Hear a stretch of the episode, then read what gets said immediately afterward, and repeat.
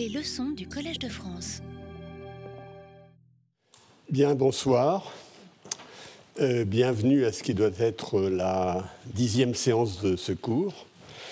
Euh, et merci pour votre assiduité. Euh, je, voudrais dire que je suis assez en retard sur le plan du cours. Hein. Si vous regardez un peu les titres, je devrais être déjà dans la macroéconomie et je suis toujours dans la finance et je vais pas réussir à terminer aujourd'hui. Malgré tout, euh, le plan des séminaires était ce qu'il était. Donc aujourd'hui, nous allons entendre parler de la dette par Patrick Bolton, qui est ici. Donc je pourrais me reposer un peu sur ce qu'il nous dira euh, pour progresser dans les euh, trois dernières séances. Alors, je vais. Euh, où en est-on? Eh bien, comme vous l'avez vu, on a d'abord parlé de la crise, on a parlé des problèmes posés à la théorie économique par la crise, et ensuite, on a fait un détour sur la. Une réflexion, un détour de réflexion assez long sur les bulles, hein, en se demandant si nos modèles standards permettaient d'expliquer ces phénomènes récurrents et euh, importants historiquement qu'on appelle les bulles. Donc on, a, fait une promenade, je dirais comme d'habitude, c'est un peu une promenade aléatoire dans les théories des bulles. Et ensuite, on était revenu, un petit peu en arrière pour euh, réfléchir sur l'état de la théorie pure, je dirais et revenir sur euh, des questions de la vision du monde des économistes en partant du monde extraordinairement idéalisé d'Arnaud de Breu et en le rendant de plus en plus réaliste et en voyant quels étaient les points, euh, euh, les difficultés qu'on rencontrait. en passant, on s'est promené dans un certain nombre de villages. Hein. On a rencontré la règle de Taylor, par exemple, chose dont on parle souvent dans les journaux. en tout cas, on parle en marge des journaux. Et euh, je vous avais dit, bien qu'ayant fait ce détour en théorie pure, on allait essayer de confronter notre savoir à des marchés concrets. On va essayer de regarder des marchés. Euh, le marché qu'on avait pris est le marché boursier. Nous sommes toujours dans ce village aujourd'hui. Et euh, on essaie de de réfléchir à ce que l'on sait sur le marché boursier, à ce que euh, le savoir, jusqu'à quel point le savoir des économistes, le, savoir économique éclaire le fonctionnement de ce marché, qui est un marché concret. Donc on quitte un petit peu euh, l'altitude hein, pour euh, arriver dans la vallée, dans une vallée où il y a des, des, vrais villages. Alors la fois dernière, avant d'aborder le problème du marché boursier, j'avais passé quelque temps à discuter de l'entreprise. Le marché boursier, c'est un marché qui valorise d'une certaine manière l'entreprise. Et euh, j'avais essayé de remettre l'histoire de l'entreprise Hein, euh, de donner une perspective historique sur l'entreprise, c'est-à-dire de montrer un petit peu euh, la construction juridique, hein, la logique de la construction juridique qui nous amène à l'entreprise moderne, une entreprise moderne dans laquelle il y a des actionnaires qui ont droit de propriété, euh, qui sont créanciers résiduels d'un côté, hein, c'est-à-dire s'il y, y, a des problèmes, ils n'ont que ce qui reste, mais qui en même temps ont une responsabilité limitée et qui en principe euh, sont les euh, gouvernants de l'entreprise. Donc j'étais revenu un petit peu sur, sur l'histoire de l'entreprise. Et puis ensuite, ben, j'avais repris ma casquette de théoricien. Je vous avais dit que l'entreprise, dans un monde de marché complet, celui euh, du monde Debreu, dans lequel on s'était promené assez, assez longuement, ben, c'était assez simple à comprendre. Hein, et qu'il y avait un, théorème, celui de Modigliani-Miller, qui nous disait que la structure de financement, tout ça n'avait pas d'importance. à partir de là, j'avais essayé de vous montrer que bah, si on réfléchissait de façon un peu plus euh, réaliste. Hein, on voyait s'intervenir. Un des problèmes que j'ai mentionnés, comme des, problèmes qui sont à l'arrière-plan de la théorie économique moderne, c'est les problèmes de l'agence. Les contrats que l'on peut passer, les contrats qui sont effectivement euh, réalisables, sont loin des contrats de haro de Breu, euh, contrats contingents, etc., euh, dans lesquels il y a des prix, etc. Et donc, j'avais montré qu'en particulier, que j'étais revenu sur la logique de seconde baisse du contrat de dette Hein, qui fait que le contrat de dette n'est pas le contrat de dette du, modèle de Modigliani Miller, mais c'est un contrat de dette évidemment beaucoup plus contraint. Hein, et euh, ça nous amène donc, euh, donc, donc, la théorie pure ne peut évidemment pas rester dans, dans, le monde de Modigliani Miller. La question qui est posée, évidemment, sur le marché boursier, ce qui s'échange, c'est des actions. Ces actions ont un prix, et ce qu'on essaie de comprendre, c'est l'évolution du prix de ces actions, étant donné que ces prix ces actions, ce sont des droits de propriété sur l'entreprise, donc ils sont liés à ce qui se passe dans l'entreprise. Alors, j'avais commencé à vous présenter, en fait, je m'étais assez... je vais vous présenter un petit peu ce qu'était le cœur de ce qu'on appelle la théorie de la valeur fondamentale. Euh, et j'avais essayé de vous en expliquer la logique. Alors je vais euh, peut-être revenir assez brièvement là-dessus. Mais avant de, revenir là-dessus, je, vais rappeler un certain nombre de faits stylisés qu'on avait euh, sur lequel on, avait un petit peu réfléchi, euh, que, je vous avais présenté, qui sont à l'arrière-plan. Hein. puisque ce qu'on veut expliquer, on, voudrait une théorie qui nous explique ces faits stylisés. Euh, est-ce qu'on a une théorie qui nous explique ces faits stylisés C'est douteux, mais au moins, euh, il faut les garder à l'esprit. Hein.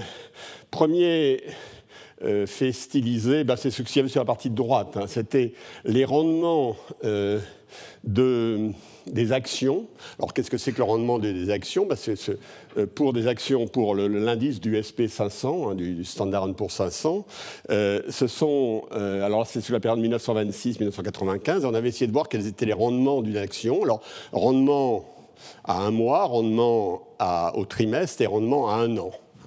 Et vous voyez que d'ailleurs, quand on écrit les, quand, on, quand on fait euh, l'histogramme des rendements euh, tel qu'il était expliqué ici, je ne vais pas revenir dans le détail, hein, j'avais un, peu, un peu commenté ça, hein, euh, on voit des choses qui sont assez différentes. Hein. dans le premier cas, ça, a l'air d'un un peu normal, ensuite, à un an, ça l'a plus du tout. donc, on avait l'histogramme des rendements. Alors, c'est quoi le rendement d'une action? Ben, C'est d'une part ce que vous avez quand vous touchez, quand vous avez une action. Alors, ce que vous touchez, c'est le dividende. Et deuxièmement, l'action a un prix qui augmente. Donc, le rendement est lié à l'accroissement du prix de l'action plus le dividende que vous avez. Euh, sur un an, en tout cas pour les données que j'avais ici, on avait vu que les rendements des actions sur la période considérée avaient une moyenne de 7,7%, avec un écart type de 19,3%, qu'il y avait une hausse pendant 47 ans.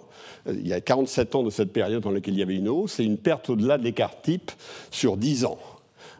Euh, alors là, j'ai mis un graphique que je n'avais pas présenté la dernière fois, mais qui vous montre les rendements réels euh, de, cet indice sur une période différente, hein, sur une période beaucoup plus longue.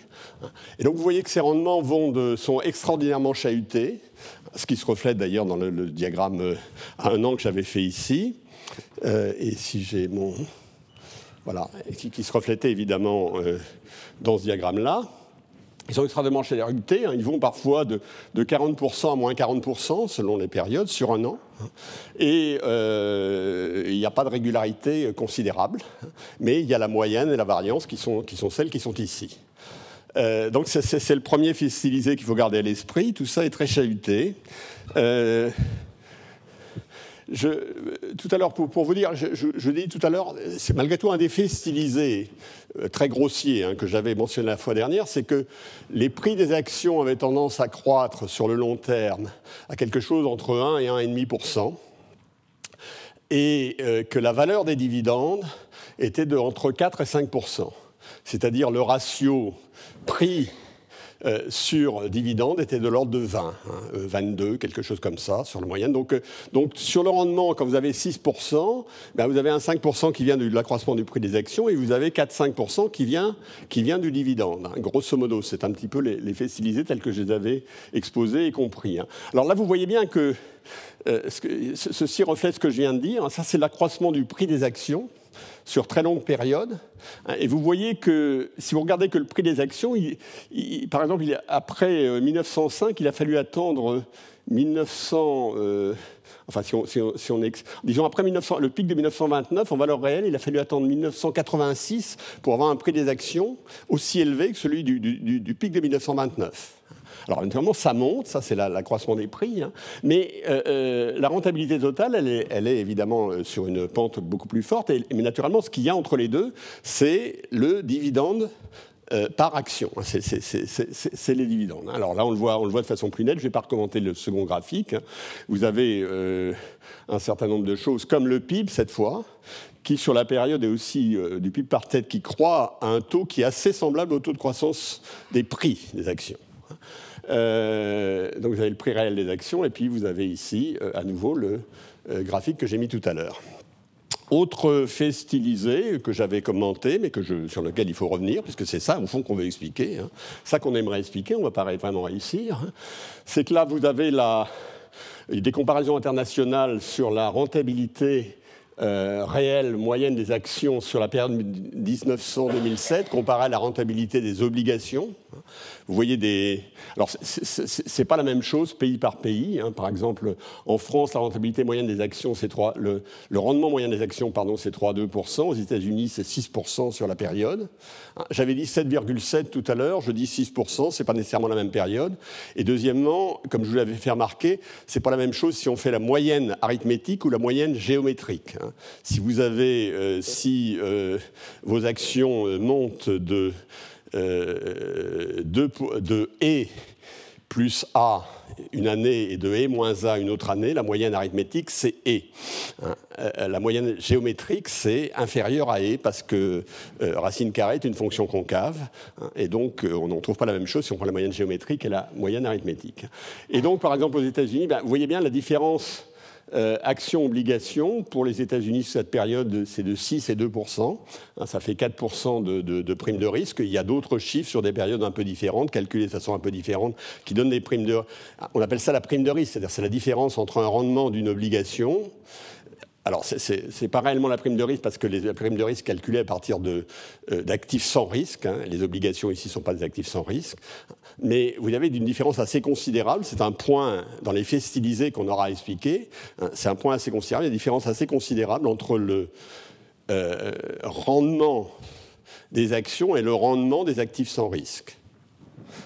Voilà, donc ça c'est ce qui est à l'arrière-plan. Alors comment on va l'expliquer? Ben, euh, on a dit, ben, on va d'abord essayer de le faire de façon simple. Hein, on va prendre la théorie la plus simple possible. C'est que l'entreprise, simplement, c'est quelque chose qui génère des dividendes. Et donc, la valeur de l'entreprise ou la valeur d'une action qui va vous donner droit aux dividendes, simplement la valeur actualiser des dividendes qu'elle va vous promettre. Et ça, ça s'appelle le noyau de la théorie de la valeur fondamentale. Je vous avais expliqué comment on construisait la, théorie de la valeur fondamentale, hein, comment on la construisait avec, en faisant l'hypothèse de prévision parfaite par les agents ou en euh, raisonnant de façon euh, inductive vers l'avant ou vers l'arrière. Hein. Mais selon cette théorie, si je prends le résultat, le prix d'une action est simplement la valeur actualisée aujourd'hui de l'ensemble. Alors là, je mets de l'espérance de dividendes parce que je mets un risque. Hein, je suppose qu'on ne connaît pas les dividendes parfaitement. Euh, donc je mets l'espérance des dividendes. Alors, euh, et donc je fais une hypothèse sur laquelle je reviendrai tout à l'heure. Euh, et donc c'est simplement la valeur actualisée de l'espérance des dividendes à mesurer avec le taux petit r, qui est le taux de placement euh, standard d'un actif sans risque. Alors, euh, pourquoi qu'est-ce que ça veut dire? Qu'est-ce que c'est ce prix? Ben, Simplement, ce que vous pourriez emprunter aujourd'hui au taux petit r, un P2T, ce que vous pourriez emprunter aujourd'hui au taux petit r, si, pour rembourser ceci, vous aviez l'ensemble des dividendes que vous allez recevoir dans le futur. Donc, c'est euh, ça, Alors, évidemment, dans cette théorie, euh, telle que je l'ai présentée, elle repose malgré tout sur une hypothèse d'anticipation rationnelle. Hein, euh, euh, enfin, si on veut que ce soit qu'elle soit acceptée par tout le monde, il faut évidemment qu'il y ait un peu d'anticipation rationnelle et de connaissance commune des choses. Alors, première chose que vous voyez, il y a évidemment une sensibilité de cette théorie au processus générateur de dividendes. Deuxièmement, au taux d'intérêt un taux d'intérêt sans risque. Hein. si le taux d'intérêt baisse, bien évidemment, le prix de l'action va augmenter, parce que vous pourrez en prendre plus sur la base de cette valeur. Et euh, l'hypothèse, évidemment, que j'ai faite ici, c'est soit une neutralité au risque, soit j'ai dit que si j'étais très savant, je pourrais prendre l'espérance corrigée du risque, hein, en prenant la probabilité risque neutre et en rappelant à ceux qui étaient là mon cours sur la finance il y a trois ans euh, euh, un certain nombre de formules que j'avais présentées à l'heure. Alors maintenant, je, vais essayer d'illustrer cette théorie en montrant comment elle se complique selon que l'on modifie le processus de génération des dividendes. Et puis je verrai jusqu'où on peut aller hein, pour se rapprocher au maximum des faits hein, et montrer que ben, malgré tout, on va avoir un gap qu'on va essayer d'expliquer et euh, ce sera la deuxième partie de la séance. Alors. Alors ça, je répète simplement les choses. Hein. Ça, c'est toujours la théorie de la valeur fondamentale. Alors, je vais d'abord prendre le cas, euh, on va, pour essayer de comprendre un peu ce qui se passe, je vais faire des choses très simples. Hein. On va regarder simplement le cas où le dividende, donc le, dividende versé par l'entreprise à chaque période, c'est des barres inférieures, plus un bruit. Hein. il y a plus une variable aléatoire de moyenne nulle, hein, de variance finie, etc. Alors, à ce moment-là, qu'est-ce que c'est que le, que le prix de l'action Imaginez que vous avez une action, c'est quelque chose qui vous donne un dividende dont la moyenne est des barres qui, varie. Comme vous êtes intéressé qu'à l'espérance, vous oubliez sur les variations, bien entendu, ben, c'est ce que Keynes appelait une perpétuité. Hein, c'est quelque chose qui vous donne une perpétuité, c'est quelque chose qui vous donne 1 jusqu'à la fin des temps. Combien ça vaut? Ça vaut 1 sur R. Quelque chose qui vous donne des barres jusqu'à la fin des temps, ça vaut des barres sur R, simplement. Hein. Donc le prix ou la valeur fondamentale sont constants. Dans, ce monde-là, le prix, les dividendes, vous voyez, alors il y a une première propriété qu'on voit dans ce monde, c'est que les dividendes varient plus que la valeur fondamentale. Les dividendes, ils varient d'une période à l'autre, mais la valeur fondamentale, qui est le prix dans mon modèle, elle reste constante. Deuxième chose, alors on va, on va, être un peu plus savant, on va appeler ça, on va voir des dividendes qui sont une martingale. Une martingale, ça veut dire que euh, le dividende de la période T, euh, c'est une variable aléatoire, hein. mais à chaque moment, quand vous, êtes à D de T, eh bien demain, vous aurez plus ou moins, mais l'espérance de ce que vous avez, c'est D de T. C'est par exemple, euh, c'est ce qu'on appelle une marche aléatoire, en, une martingale, etc. Hein. mais à ce moment-là, quand vous êtes à DT, en fait, quelle est la moyenne espérée des dividendes à la période suivante? Bah, C'est DT, hein, c'est ce que j'ai mis ici. À la période d'après, bah, ça dépend. de, demain, le dividende aura peut-être augmenté et vous aurez plus, mais en moyenne, c'est toujours des T. Donc, qu'est-ce que va être le prix aujourd'hui? Ben, Il va être le prix aujourd'hui, il va être D de T sur R, puisque DT est votre meilleure estimation du dividende jusqu'à la fin des temps aujourd'hui. Donc là, ça, c'est une perpétuité dont la valeur espérée est dt. Et donc, le prix de l'action est dt sur R. Alors, vous voyez que dans ces deux cas, on est dans un monde simple ou une des intuitions de Bachelier, qui est un des premiers euh, euh, qui, se soit intéressé à ça, qui est un mathématicien, hein, qui, a, qui a fait sa thèse au début du XXe siècle, il y avait euh, Henri Poincaré dans son jury de thèse, d'ailleurs. C'est intéressant de voir les commentaires d'Henri Poincaré sur la partie de la thèse consacrée à l'économie, mais c'est un peu un autre sujet. Hein. Donc, dans, dans, ces modèles 1 et 2, le prix aujourd'hui est le meilleur prédicteur du prix de main. Le prix aujourd'hui, c'est P de T. Dans le premier cas, c'est le prix de main, c'est P. Ben, c'est la même chose. Hein. Euh, et dans le deuxième cas, ben, le, prix aujourd'hui est le meilleur prédicteur du prix de main, parce qu'en moyenne, le prix de main, il sera pas, en moyenne, il sera aussi, il sera aussi sur R, il sera le même. Alors, je vais faire un modèle où ces propriétés vont disparaître un petit peu. Hein. le, ah oui, alors ce cas, c'est pas 2, c'est 3. Il y a une petite erreur de numérotation. Là, je vais supposer, à, nouveau, on complexifie pour essayer de, de, comprendre progressivement, je vais supposer que dt égale d bar plus alors, donc en moyenne, il y a des barres, mais on, va, quand on va au-dessus de des, barres inférieures, hein, il y a une tendance au retour à la moyenne. Ça s'appelle un processus autorégressif. Donc c'est des barres plus A d de t moins 1 moins des barres, par exemple, si d de t moins 1 moins des barres était, positif, petit a est compris entre 0 et 1, ça veut dire que vous avez un retour vers la moyenne, hein. mais malgré tout, ce retour vers la moyenne est, contrarié par un bruit aléatoire qui est euh, donné par ceci. Alors à ce moment-là, euh, la, question c'est que quand vous essayez de voir quelle est la valeur actualisée hein, de l'espérance des dividendes, bien vous trouvez évidemment des barres sur R, ça c'est un petit peu la force de rappel, mais vous avez quelque chose qui tient compte de ce qui se passe aujourd'hui, des témoins des barres, A des témoins des barres, hein, mais euh, qui tient compte du fait qu'en moyenne, vous vous rapprochez vous vous rapprochez de des barres, mais progressivement. C'est-à-dire, si des témoins des barres étaient positifs, hein, eh bien, malgré tout, ça va le rester en moyenne pendant un certain nombre de périodes. Et donc, quand vous actualisez ça, ça fait sur 1 plus R moins A, qui traduit cette vitesse de. Euh, alors, évidemment, qui est cette vitesse de retour vers la moyenne. Évidemment, euh, si euh, le on retrouve les formules habituelles lorsque le retour vers la moyenne est immédiat, hein, c'est-à-dire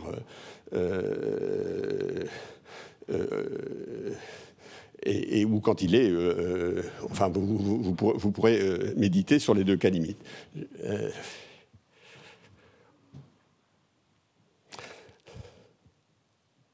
alors, j'ai maintenant encore compliqué un petit peu. la valeur fondamentale illustrée, maintenant le, dividende, je vais en faire quelque chose, je, vais être plus savant, hein, je vais être plus, plus, savant en mathématiques, je vais introduire des chaînes de Markov. Hein. C'est-à-dire que le dividende, euh, il peut prendre deux valeurs, il peut être haut ou bas.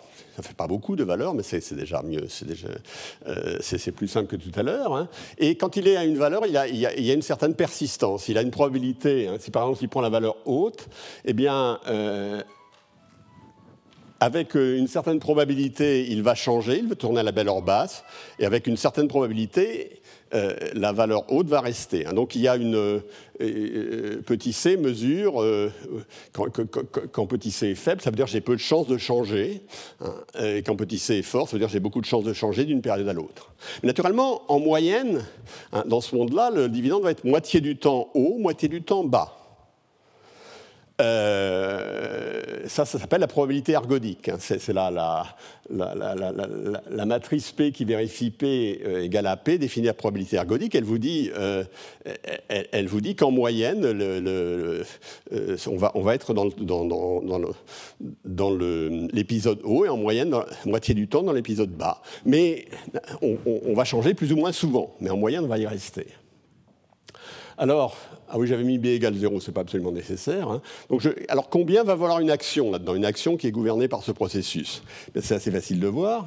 Hein. Euh, ben, vous voyez bien que si, on était sûr qu'elle restait en bas, c'est-à-dire que quand euh, c égale 0, il n'y a aucune probabilité de changer, elle est en bas, eh bien la valeur, ce serait euh, bas sur R. Hein. J'avais mis 0 tout à l'heure, mais euh, puisque ce serait, on serait exactement dans le cas précédent où le dividende ne change pas, il est constamment égal à sa valeur basse.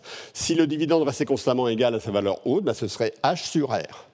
Maintenant, qu'est-ce qui va se passer? Bien, on va avoir deux valeurs. Les prix vont osciller entre deux valeurs. Une valeur haute plus petite que H sur R, une valeur basse plus petite que B sur R. Je ne donne pas l'algèbre, ce n'est pas euh, très intéressant.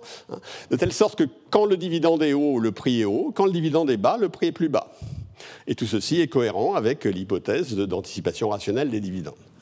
Euh, alors, vous voyez premièrement que ça, à nouveau, on va fluctuer comme les dividendes. Quand ils sont hauts, le prix est haut, quand ils sont bas, le prix est bas. Mais que la propriété que j'avais tout à l'heure, c'est-à-dire le fait que le prix est le meilleur du prix d'aujourd'hui est le meilleur prédicteur du prix demain, n'est pas juste. Parce que le prix de demain, il peut tomber. Le prix quand le prix d'aujourd'hui est haut, euh, le prix, donc, voilà un modèle où on a un petit peu compliqué les choses. Alors, naturellement, vous allez me dire, je suis resté. Alors, je vais encore reprendre une version de ce modèle pour me rapprocher. Aucune des versions de ce modèle ne me rapproche beaucoup des faits. Pourquoi? Parce que j'ai dit les faits, c'est que les prix des dividendes, le, prix des actions croît à un certain taux. Hein, euh, les, dividendes, le, ratio prix sur dividende est à peu près constant, et donc euh, les dividendes croissent à peu près au même taux. On n'a aucun modèle qui, dit ça pour l'instant. Alors, euh, malgré tout, je, vais faire une petite variation en faisant allusion à un modèle, cette fois, euh, plus ambitieux. Là, on est à un modèle d'équilibre partiel. Il y a, euh, deuxièmement, on voit bien qu'un élément très important qui nous manque, c'est le risque. On n'a pas de risque, ou du moins j'ai dit de façon un petit peu facile que je pourrais prendre l'espérance des dividendes, je pourrais les prendre corrigés du risque, mais je n'ai pas dit comment. Hein. Euh, alors, je vais vous donner euh, l'exemple d'un modèle dans la littérature qui est dû à Lucas 1978, euh, dans lequel lui traite de ces problèmes hein, de façon en équilibre général. Alors, il suppose qu'on est dans un monde où il y a un agent représentatif. Enfin, un agent représentatif, ça veut dire beaucoup, beaucoup d'agents qui sont identiques et tout petits. Euh, il a une durée de vie infinie. Euh, je ne sais pas si c'est une chance ou une malchance, mais en tout cas, c'est le cas. Euh, deuxièmement, il a une utilité intertemporelle additive. Euh, il a une utilité de, la consommation, il y a un seul bien. Hein. Et donc, il, y a, une aversion au risque qui est décrite dans son, dans son comportement, puisque, euh, étant donné qu'il a une fonction d'utilité qui n'est pas linéaire, il y a, ça, ça, ça, ça euh, correspond à une aversion au risque. Et il a un certain taux de préférence pour le présent donné. On est exactement d'ailleurs comme dans, le modèle où je vous ai présenté la règle de Taylor. Hein. Sauf que c'est un peu plus compliqué ici. Dans le modèle où il y avait la règle de Taylor, on avait des gens, tous ces agents de durée de vie infinie qui, qui, euh, euh, qui, étaient présents et qui échangeaient à chaque période. Alors, ils échangeaient rien, ce qui nous rendait la vie assez facile. Là, euh, ils vont rien échanger non plus, mais le, à chaque période, il y, a une entreprise ou plusieurs entreprises, enfin dans le modèle, dans le modèle de Lucas, il y a plusieurs entreprises, et à chaque période, il tombe du ciel le dividende. Le dividende qui va être la consommation pour les agents qui, qui, qui, possèdent les actions. À chaque période, ça tombe du ciel, mais c'est une variable aléatoire. Donc ce que j'ai introduit ici, c'était que c'était une variable aléatoire. Euh, et la production, elle est exogène. Alors, il y a une seule entreprise où il y a plusieurs entreprises, ça, c'est pas beaucoup. Elle est consommée immédiatement, c'est-à-dire qu'elle ne peut pas être investie. Euh, alors, qu'est-ce qui se passe euh, Et alors, la production, c'est pour ça que je la mets tout de suite ici, elle suit un processus de Markov. Hein. Tout à l'heure, j'avais un processus de Markov à deux, valeurs. Là, c'est un processus de Markov un peu plus complexe, un peu plus, un peu plus smart. Hein. et donc, la question dans ce monde, comment répondre à la question quel est le prix des actions? Étant donné que, euh, à nouveau, à l'équilibre, le prix sera tel que euh, chacun gardera les actions qu'il a, c'est-à-dire chaque consommateur aura euh, le pourcentage des actions de l'entreprise unique qui correspond à, sa taille, c'est-à-dire une, très, faible proportion. Hein. alors, Juste pour dire que je n'ai pas du tout envie de présenter ce modèle en détail. D'abord, il, est relativement technique. Hein. Euh, d'abord, c'est assez joli, là. la résolution est assez jolie, parce qu'il y, a une équation fonctionnelle, hein, ce, que vous, essayez de montrer. Ce modèle est stationnaire. Hein. Qu'est-ce qu'il va falloir comprendre? Ben, C'est l'utilité qui dépend du nombre d'actions que vous avez, V de X, et de Y du niveau de production.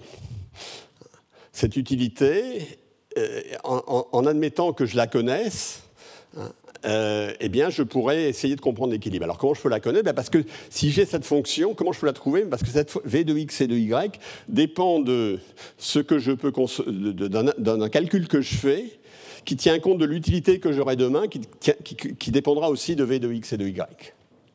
Et euh, ça donne une très jolie équation fonctionnelle qui a un point fixe, un point fixe unique, etc. Donc on arrive à comprendre. Alors il faut bien voir, ceci, ça ressemble au modèle de Markov que j'ai présenté tout à l'heure. Sauf que mon modèle n'a que deux états. En particulier dans le cas où l'utilité est linéaire, c'est comme mon modèle de Markov. Mais en plus, alors, comme dans mon modèle de Markov, ça n'a pas la propriété de martingale, c'est-à-dire le prix d'aujourd'hui n'est pas le meilleur estimateur du prix demain. Hein, et euh, à ce moment-là, il y a l'aversion au risque qui joue. C'est-à-dire qu'il y a le prix euh, de l'action euh, dépend du dividende aujourd'hui, hein, comme dans le modèle de Markov, mais il y a une élasticité qui dépend de l'aversion au risque, hein, sur laquelle on peut jouer à partir de l'aversion au risque. Voilà, donc ça, c'est, voyez-le comme une parenthèse. Alors oui, ça, je vais peut-être, euh, oui, je suis plutôt pas pas en, avance ni en retard, mais enfin, évidemment, on peut, euh, si, je veux faire de la théorie un peu plus sophistiquée, je peux compliquer mon monde. Hein. Au lieu de prendre des processus de dividendes qui soient autorégressifs d'ordre 1, ce que j'ai fait tout à l'heure, hein, c'est-à-dire qu'il y a une mémoire, bah, je peux les mettre euh, ARMA, euh, je peux compliquer les processus, hein, les économètres ont plein, ont plein d'outils dans leur, dans leur coffre que l'on peut utiliser. Et, j'ai évidemment un monde un peu plus compliqué, je peux mettre un peu d'informations asymétriques. C'est un article de Campbell et Schiller qui s'appelle Smart and Noisy Traders. Alors ceux qui sont smart et noisy, ils font simplement du bruit, comme, comme on l'avait vu dans nos modèles de bulles. Hein. Je vous avais présenté un modèle dans lequel il y avait des gens qui faisaient, qui, dont les interventions étaient purement aléatoires, donc là il y aurait aussi ça. Et euh, les dividendes sont la somme d'un brownien et d'un autorégressif d'ordre 1. On trouve des formules de genre. Je ne vais pas les commenter très longtemps. Alors malgré tout, dans toutes ces théories, il y a, un certain nombre de, choses euh, sur lesquelles je, vais revenir.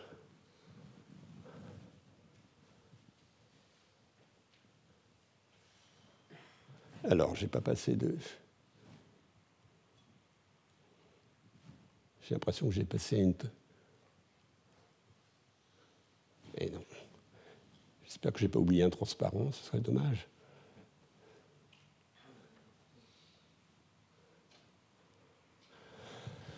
Alors, dans ces premiers modèles, quels sont les commentaires que je peux faire?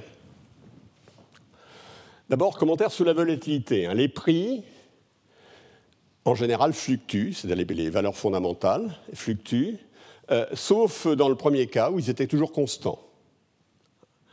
Euh, en général, ils fluctuent moins ou au plus autant que les dividendes.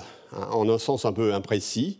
Hein, c'est-à-dire que la variance relative à la moyenne est plus. Hein, par exemple, dans, le cas du modèle P de t égale dt sur R, bah, vous voyez qu'il fluctue comme les dividendes. Euh, donc euh, la, volatilité est comparable. Euh, dans le cas chaîne de Markov, il fluctue aussi comme les dividendes.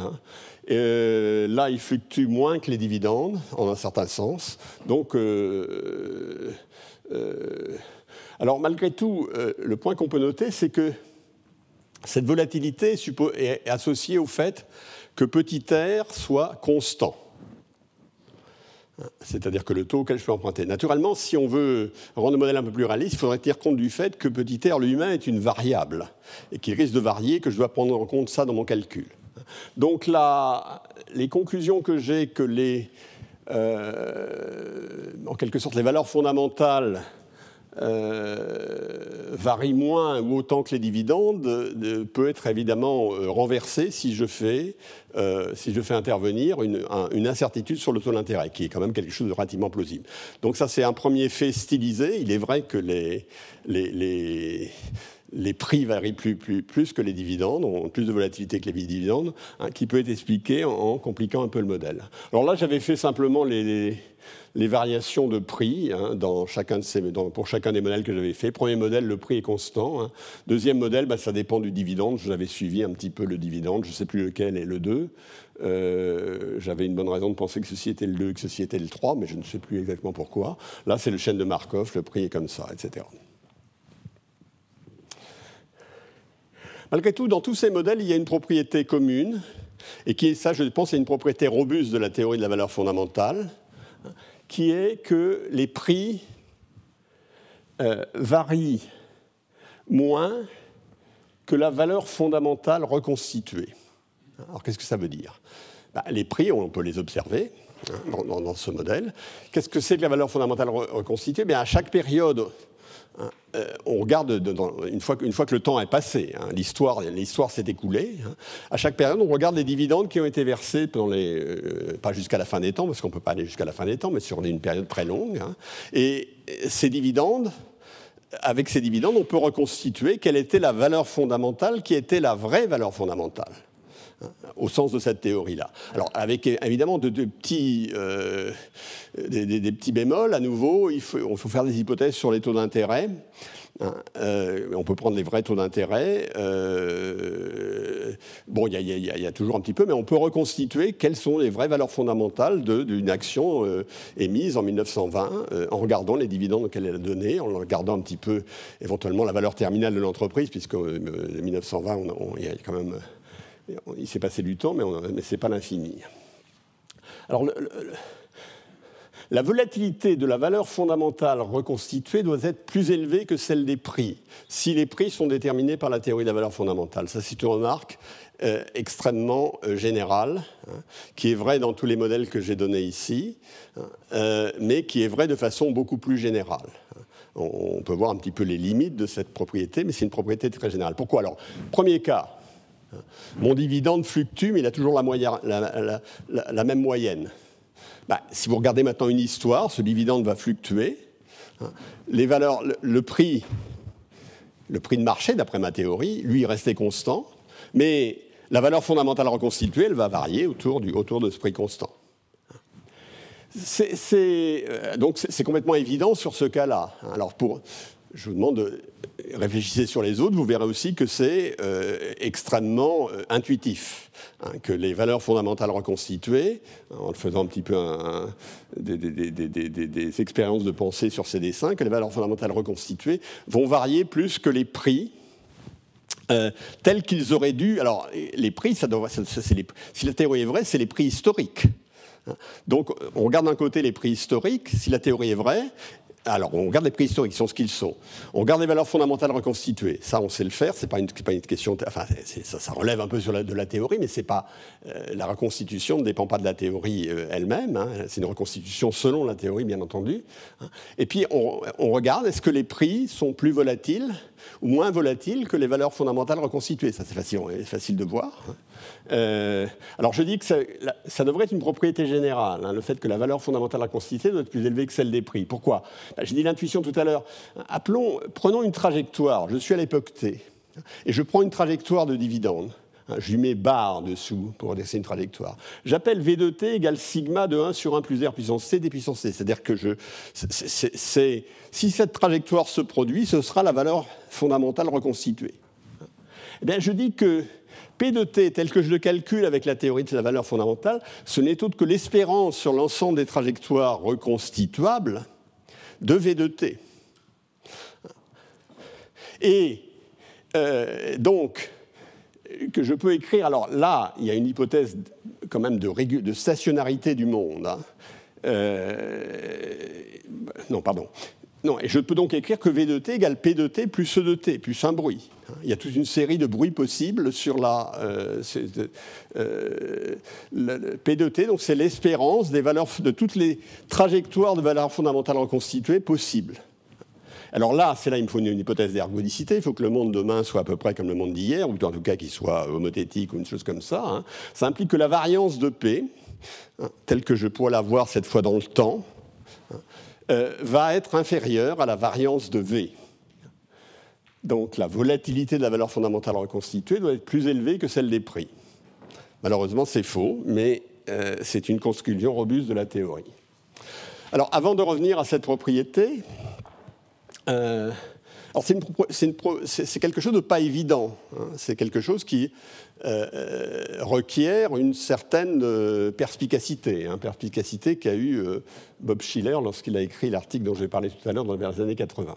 Alors maintenant, je vais revenir à quelque chose qui va ressembler un peu plus. Je, garde les théories de la valeur fondamentale, mais je, je voudrais essayer de me rapprocher, d'avoir une histoire qui soit plus proche des faits observés. Alors pour ça, je vais dire les dividendes croissent au taux petit g toujours petit r est donné. Alors, à quoi va être le prix? Alors là, j'ai le prix de l'action à la période D0, hein, euh, bah, ou à la période T, je fais ici. Hein. Bah, ça va être égal à 1. Hein, alors, c'est simplement le calcul d'actualisation, simplement, euh, euh, au lieu d'avoir dividende euh, à la puissance 1 plus R puissance T quand ils sont constants. Vous avez dividende 1 plus G puissance T sur 1 plus R puissance T. Donc tout se passe comme si le taux de croissance, enfin le taux d'actualisation, au lieu d'être R, était R moins G. Hein. C'est ce que dit la formule ici. Donc vous avez d de T sur R moins G. 1 plus G d de T sur R moins G. Donc grosso modo, ce qui se passe dans ce monde, c'est que les dividendes croissent au taux petit g, les prix des actions croissent au même taux, et la relation entre le prix des actions, c'est-à-dire le, ratio prix-dividende, à peu de choses près, est égal à 1 sur R moins G. Donc elle donne des prédictions relativement faibles. Alors, à nouveau, hein, vous avez une forte prévision, une forte sensibilité aux prévisions et au taux d'intérêt. Si on veut compliquer la théorie, on fait du taux de croissance des dividendes une variable aléatoire, hein, je suppose que G égale 1 plus G étoile, G étoile étant la moyenne, multiplié par une variable aléatoire de moyenne 1. Hein. et eh ben, j'ai la même formule, simplement j'ai G étoile ici, parce que je prends l'espérance des dividendes, naturellement. Donc, euh, alors je veux dire, je suis, je suis un peu plus réaliste. Hein, jusqu'à quel point? Les dividendes et les prix des actions croissent en moyenne longue période pour le standard pour 500 à un taux voisin de 1,3%. C'est-à-dire que les faits sur longue période sont conformes à ma théorie, c'est-à-dire que c'est pas évident, pas, ça, ne coule pas de source, hein. à savoir que les dividendes et les prix des actions croissent au même taux. Au moins, je suis là dans un monde où ceci est vrai. Jusqu'à maintenant, je n'étais pas parvenu.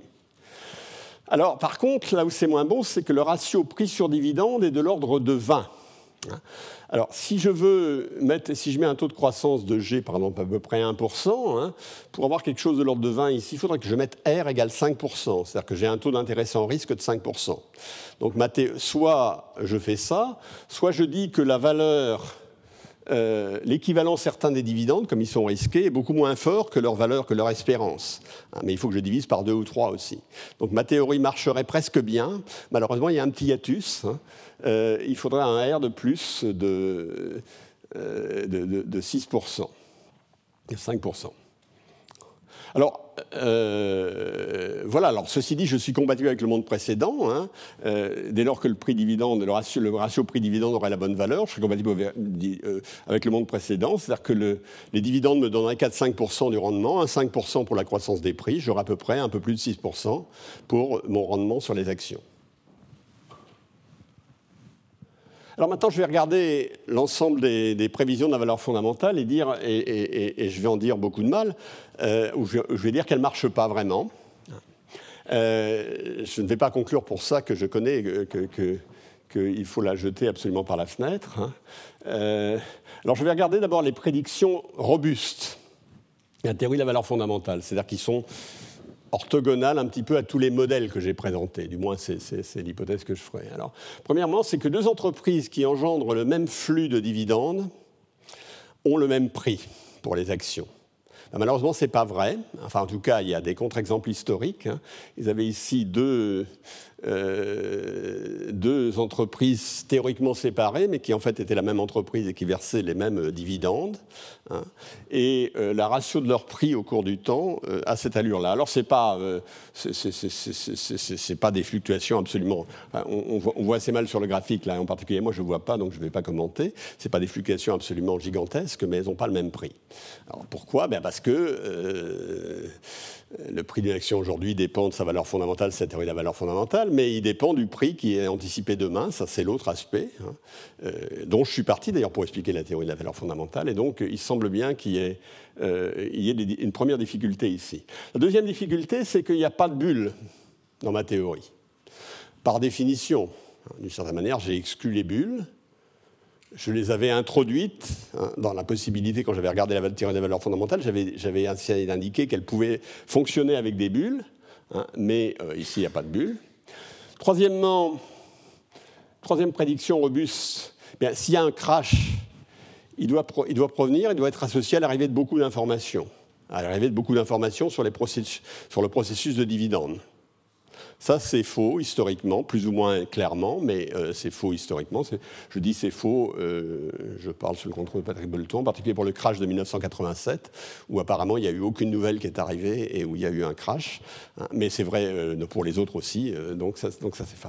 Troisième point, troisième conclusion robuste, les prix varient moins que les valeurs fondamentales reconstituées, c'est faux. Euh, là, vous avez, alors je vais le reprendre d'ailleurs sur, le, graphique suivant, là vous avez une reconstitution. Donc vous avez, vous voyez, la, ligne chahutée, c'est les variations de prix pour le SP500 ou pour un indice américain euh, euh, depuis, euh, j'arrive pas à bien voir, mais enfin c'est depuis 1850, quelque chose comme ça, jusque.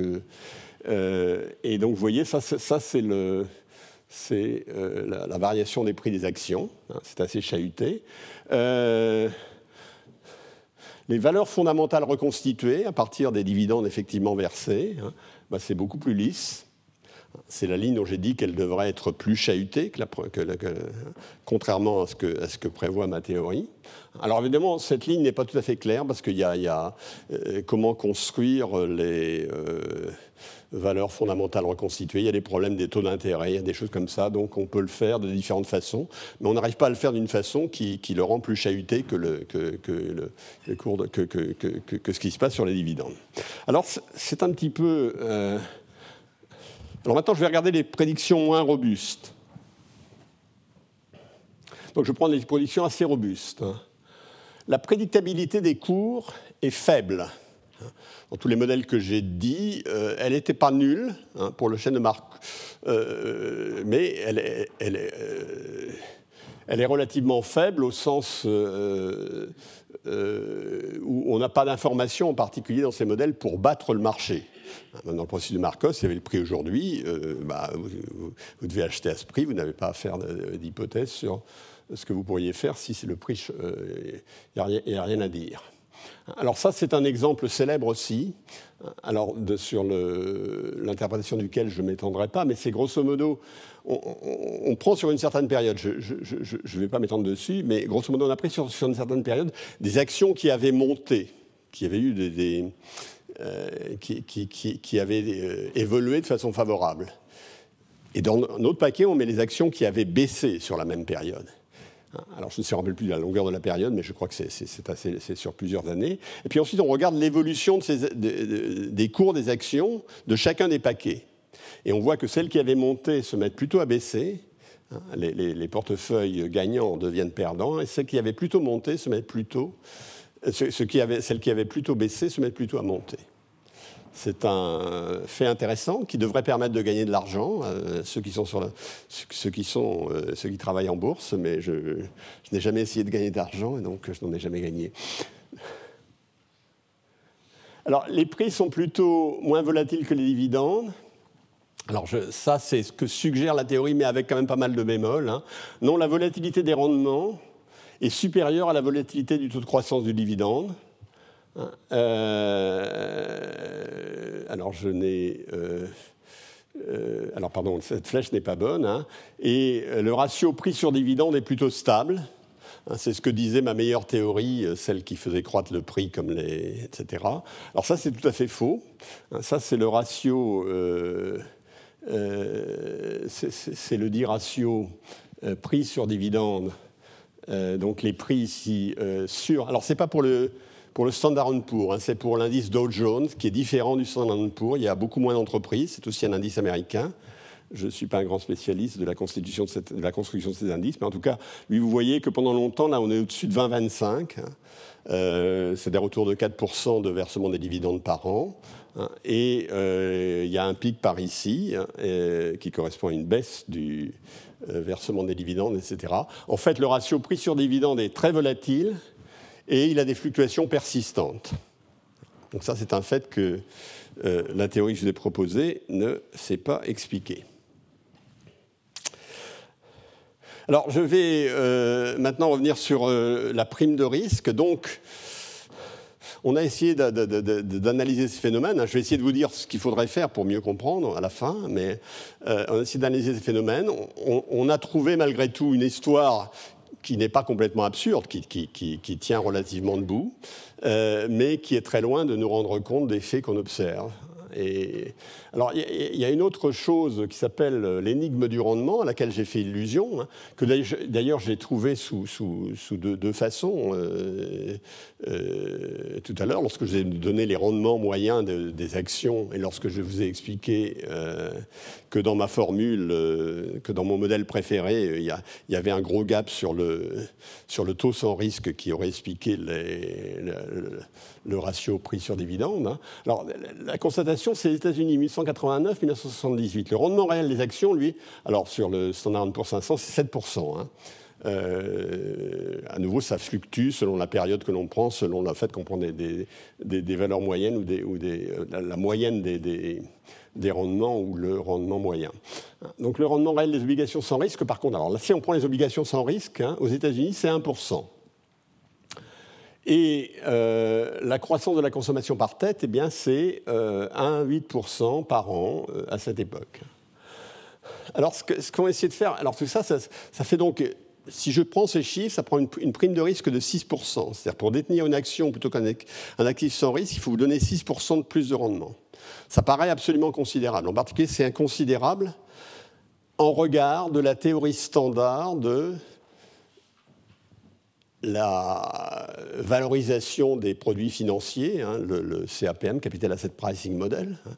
Euh, et pourquoi c'est sans commune mesure ben Parce que si vous regardez, grosso modo, la, consommation, hein, vous dites la, consommation, de, euh, vous oubliez tous les agents dans l'économie, vous, mettez un agent représentatif, vous, dites, regardez sa consommation. Bah, la consommation, c'est quelque chose, c'est un petit peu l'actif sans risque du modèle CAPM. Hein, pour ceux qui étaient là quand j'avais expliqué ces histoires, c'est un petit peu l'actif sans risque. Euh, pardon, pardon, c'est un petit peu pas l'actif sans risque, je suis désolé. la, consommation, c'est plutôt, euh, plutôt le, portefeuille de marché. Hein, c'est le portefeuille de marché dans cette économie à la période que vous avez ici. Donc elle est, soumise à certains risques. Hein. Euh, maintenant, si vous voulez valoriser la détention d'actions, vous devez considérer quel risque, comment le risque associé à la détention d'actions est associé au risque du portefeuille de marché. C'est ce que dit la théorie du CAPM, théorie du modèle d'évaluation des, actifs financiers. Or, ce que vous allez, ce que vous, quand vous regardez ça, ce que vous voyez, c'est que il y a très peu de corrélation entre la croissance de la consommation et euh, le rendement sur le marché des actions. C'est-à-dire que la covariance entre le rendement sur le marché des actions, prenant un, langage plus précis et plus, savant, et euh, euh, la croissance de la consommation est très faible. Alors ça, dans nos modèles standards, hein, où, euh, à nouveau, je mets au niveau agrégé, il y a un seul enfin, il y a des consommateurs identiques. Le portefeuille de marché, c'est la détention. Ils consomment à chaque période, c'est ça qui revient, euh, qui, donne leur risque de, leur risque de marché. Hein. Et puis je calcule euh, combien devrait être, quel, est le taux d'intérêt qu'il devrait y avoir sur l'actif risqué qui vient s'ajouter au portefeuille de marché, compte tenu de ces corrélations. Et je, je trouve, je devrais trouver, alors je ne vais pas euh, je ne vais pas. Euh, euh, oui, ça c'est les faits. Je vais peut-être peut dire ce que je devrais trouver. Oui, alors ça, c'est les équations. Hein. Je ne vais, peut-être pas chier assez en arrière. enfin, grosso modo, hein, ça, c'est l'utilité de l'agent représentatif. Hein. Ça, c'est l'équation qui me dit que alors, l'utilité de l'agent représentatif, vous voyez, c'est une fonction isolastique.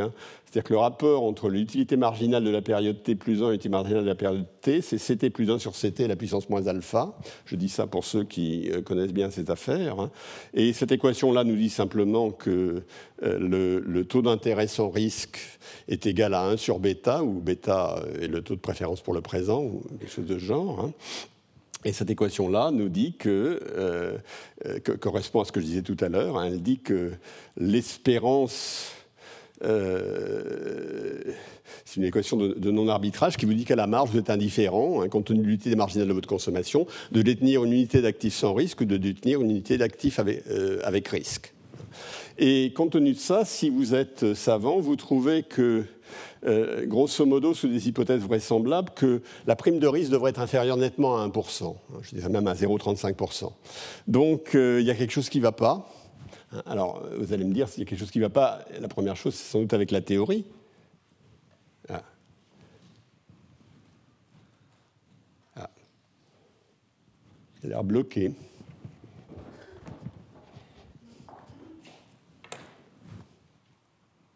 Ça, c'est une première, sabotage. Que je peux faire? Bon, bah, je ne vais rien faire. Hein, J'ai quand même essayé de voir si je peux faire quelque chose.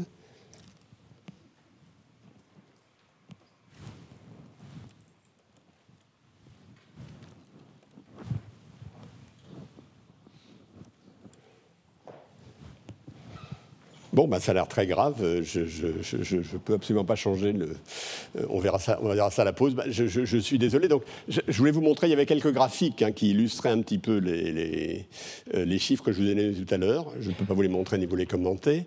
Euh, le dernier transparent était lié au était à dire maintenant, bah, qu'est-ce qu'on fait hein, Qu'est-ce qu'on fait compte tenu de, des difficultés auxquelles on est Et ces difficultés, c'est pas je dirais, c'est un petit peu les difficultés de la théorie économique d'aujourd'hui pour comprendre ce problème.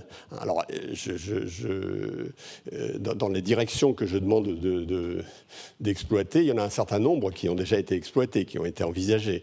Hein. Euh, mais ma dernière, mon dernier transparent était donc sur les directions envisagées. Alors, ah, c'est peut-être très bien parce que je, je crois que j'avais apporté. Et non.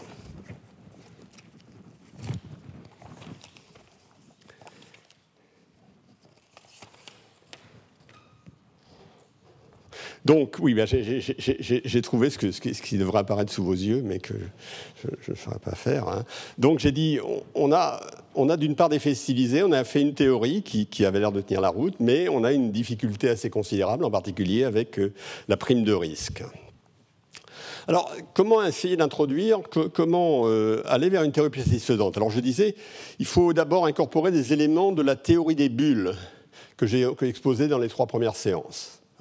Euh, dans les théories des bulles que je vous ai présentées, il y a toute une série de sophistication ou de considération qui permettent de comprendre euh, la volatilité supérieure à celle prévue par la théorie de la valeur fondamentale, par la théorie de référence. Et euh, dans la théorie des bulles que je vous avais présentée, j'avais présenté en plusieurs directions. L'une, c'était liée à l'irrationalité des agents, hein. l'autre, c'était lié à ce que je dirais l'absence de connaissances communes en, euh, à un certain point et dans plusieurs directions. Deuxièmement, il faut avoir une meilleure analyse de la nature du risque. Euh, et pour ça, il y a des réflexions dans plusieurs directions. La première, c'est que euh, il était très à la mode ces dernières années de parler du risque de queue, hein, ou des queues épaisses. Les queues épaisses ont été inventées par euh, Mandelbrot, qui euh, nous a quittés il y a peu de temps, il y a 2-3 ans, je crois. Hein. Et les queues épaisses, c'est simplement, il vous avez des distributions de probabilité. Quand vous prenez une distribution normale, hein, elle, euh, elle, tend vers zéro assez rapidement. Hein. Quand vous éloignez de la moyenne, quand vous allez vers plus l'infini, euh, vous avez toujours une, probabilité qu'il se passe quelque chose assez loin, mais la probabilité décroît très vite. Par contre, il y a d'autres distributions, par exemple la distribution de Pareto, ceux qui ont aussi mon cours reconnaîtront aussi, mais dans lequel vous avez des queues épaisses, c'est-à-dire que la, probabilité qu'il se passe des choses qui sont très, très éloignées décline vraiment très lentement. Alors, une des hypothèses faites pour expliquer la prime de risque serait que euh, si on modélise bien le phénomène, alors il faut le faire autrement de ce que j'ai fait, on aurait des queues épaisses, c'est-à-dire qu'il y aurait des, les événements catastrophiques, entre guillemets, euh, la probabilité des événements catastrophiques serait beaucoup plus faible que celle que, euh, que, nos modèles tentent à, donner, euh, que je les ai présentés ici. Alors, cette hypothèse de queue épaisse est aussi utilisée en matière climatique. Hein, euh, on dit que, étant donné nos connaissances sur le climat, la distribution de probabilité des dommages a une queue épaisse. Et ça, c'est assez plausible. Et puis, ben, il faudrait introduire la dimension d'asymétrie d'information qui est complètement absente dans mon modèle. Et c'est ce que je ferai la prochaine, je vous parlerai d'un débat, probablement le débat le plus important sur les marchés financiers, qui est celui de l'efficacité informationnelle des marchés. Est-ce que les marchés fonctionnent bien au sens où ils transmettent la bonne information à l'ensemble des acteurs? Et je vous montrerai que, enfin j'essaierai de vous convaincre que contrairement à la, euh, conventional wisdom, la sagesse dominante, euh, il n'y a pas beaucoup de raisons. enfin, il y, a, des raisons pour que ce ne soit pas le cas dans beaucoup, dans beaucoup de circonstances. Donc, je euh, vous prie de m'excuser pour ce petit incident. on va s'arrêter là et Patrick va reprendre dans cinq minutes. Merci. Retrouvez tous les contenus du Collège de France sur www.colège-2-france.fr.